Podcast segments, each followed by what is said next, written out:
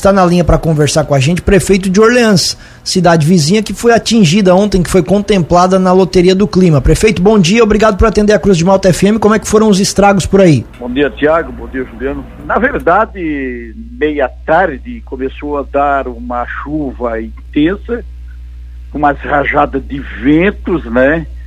E isso veio com tudo, o vento, a chuva, principalmente aqui no centro da cidade. Em alguns locais do interior até choveu pouco, teve pouco vento, mas aqui no centro concentrou muito o vendaval. Tanto é que ali atrás da igreja nós temos algumas árvores, e aquela maior árvore que nós temos ali acabou quebrando um galho, caiu em cima da rede de energia e acabou então é, ficando sem energia aí quase meia tarde, por volta de umas sete da noite, é que a energia voltou aqui na cidade de Orange por causa dessa árvore que caiu ali na rede atrás da igreja. Tivemos ali também no Tonesa Cascais, nosso colégio, é, teve um pé de vento ali em um determinado local, na ponta de uma comieira ali do telhado, que acabou também arrancando o telhado, o forro, recém-construído agora nesse último ano passado. Tivemos também ali no posto São Donato, uma árvore caiu em cima de uns três, quatro carros também, danificando os veículos. Ali embaixo, na entrada, que dá a entrada no paredão, uma placa de um outdoor acabou caindo sobre dois veículos, danificando os veículos também. Então, na verdade, foi uma forte rajada de vento, uma forte chuva, ainda bem que foi rápido. Na verdade, a gente percebeu que questão de 10 a 15 minutos, tudo isso passou, que parece que foi é, esse vendaval, essa chuva veio intensamente e acabou, né? O vento danificando, quebrando, e de repente ele acaba passando e foi embora.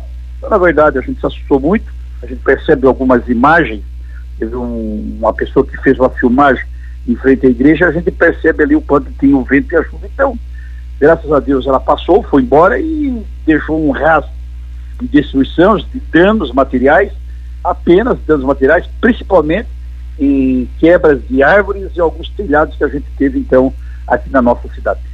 No interior os prejuízos foram menores? Ô Tiago, no interior até estive conversando com algumas pessoas não foi assim tão forte, não foi assim tão violento como foi na cidade. A gente não tem conhecimento, porque depois, na meia tarde, a gente acabou concentrando aqui na cidade, o Rodrigo, o Eloir, o Edson, que é da Defesa Civil, mas no interior nós não tivemos nenhum relato de muita chuva e muito forte vento, não. O que eu percebi pelas imagens e pela volta que a gente acabou dando aqui na cidade, que foi mais na área central, alguns bairros, e principalmente a área central. Vi que a maioria dos estragos que a gente acabou recebendo filmagens, fotografias pelo WhatsApp e pelo Facebook, foi exatamente no centro da cidade. No interior não, não houve grandes chuvas e, e muitos ventos não. E nesses casos aí que o senhor falou, há algo que o poder público tem que intervir? Tem trabalho para o poder público a fazer nesses casos de prejuízo de ontem? Tiago, aí algumas árvores ainda que caíram ontem, aí a própria Celeste, que esteve principalmente essa aqui no centro da cidade, os galhos ficaram todos agora às 5 horas da manhã, 6 horas, o nosso pessoal já, já começou a trabalhar, já está fazendo a limpeza no local, o Costa, o, o, o, o colégio Onesa Cascais, a direção ontem mesmo já entrou em contato com a Gered de Criciúma, que é por conta da, do grupo de reformas da Gered, e nós então hoje de manhã é a limpeza das árvores, dos galhos que acabaram caindo. Não fomos atingidos através de prédios públicos, a não ser o Colégio Tonesa Cascais. Os demais foram galhos, foram árvores que foram arrancadas pela força do vento. Mas agora de manhã, toda a nossa equipe de limpeza, que trabalho já é, das seis até uma da tarde, já estão fazendo a limpeza, estão tirando tudo isso do centro da cidade. E prefeito, como o senhor comentou, então esses é, temporais acabaram se concentrando aí mais na área central, que também traz um certo alívio para aquela questão das pontes do interior de Orleans, que são bastante afetadas quando a gente tem fortes chuvas por aí, né? É, na verdade, as pontes é lógico quando vem realmente aquela chuva, fica aí um dia, dois dias chovendo, que enche o rio, principalmente lá na encosta da serra, principalmente né, no paredão que a gente tem na nossa encosta, principalmente ali na região das Três Barras, Brusque, é, que tem atrapalhado muito, que tem levado já, desde o ano passado, dia 4 de maio até agora, já por quatro vezes, ou acho que foi quatro vezes, que a gente acabou fazendo a ponte baixa de madeira e percebendo que cada vez que enche o rio, leva a ponte, acabamos perdendo a ponte, Pegamos o guincho, vamos lá buscar a ponte de volta e colocar no local, porque a gente está improvisando essas pontes aqui nesse Rio da Brusca. É, amanhã são amanhã é quarta-feira.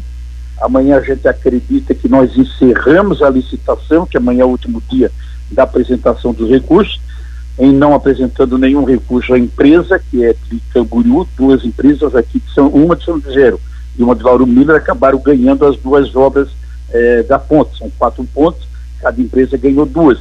Amanhã é o último dia do prazo, terminado o prazo, se a empresa terceira de Camboriú não recorrer de nenhuma é, problema da, da, da, licitação, nós encaminhamos para o governo do Estado e acreditamos que o governo autorize a dar ordem de serviço já lá pela semana que vem, graças a Deus, se tudo der certo, nós queremos já começar esta obra, que são essas quatro pontes que estão desde o dia 4 de maio do ano passado, aqui na região da Brusque do Sul. Voltando a falar sobre as escolas, prefeito, que você comentou, a escola Costa Carneiro sofreu algum dano? A gente está na iminência de voltar às aulas, irão voltar às aulas lá, todo mundo fica preocupado com isso. É, na verdade, aquele impasse também, se as pontes foram destruídas no dia 4 de maio, o Costa Carneiro também teve o deslizamento de terra no dia 4 de maio e até hoje ainda também não saiu a licitação. A questão de uma semana passada, todo o grupo eh, de técnicos, engenheiros e da área pedagógica estiveram de Florianópolis aqui em Olhães, a gente acompanhou, mas graças a Deus com o Rosinei da Defesa Civil Estadual e o Écio Kest da Defesa Civil Municipal acabaram então com os técnicos lá de Florianópolis liberando para que agora, no dia 8 de fevereiro, já na semana que vem, as aulas recomecem aqui no Costa Carneiro, que ficaram o ano passado, meio ano, estudando lá na Universidade Barriga Verde. Então, na verdade, eles liberaram, eh, não foi feito o muro, mas tomaram coragem, aquilo que era para ter feito no ano passado não fizeram, mas agora no início desse ano, então a escola foi liberada, é claro que não aquele bloco onde teve deslizamento de terra. Nós temos três blocos no Costa Carneiro. Temos o primeiro bloco, o segundo e o terceiro construído do lado do Ulisses Clube. Então, o primeiro bloco, e esse que foi construído ao lado do Costa Carneiro, foi liberado. Só o segundo bloco, ali onde tem o colégio mais antigo, é que não está liberado e que foi exatamente ali que acabou tendo deslizamento de terras. Então, dia 8 começa as aulas e graças a Deus com a liberação dos alunos aqui no Costa Carneiro.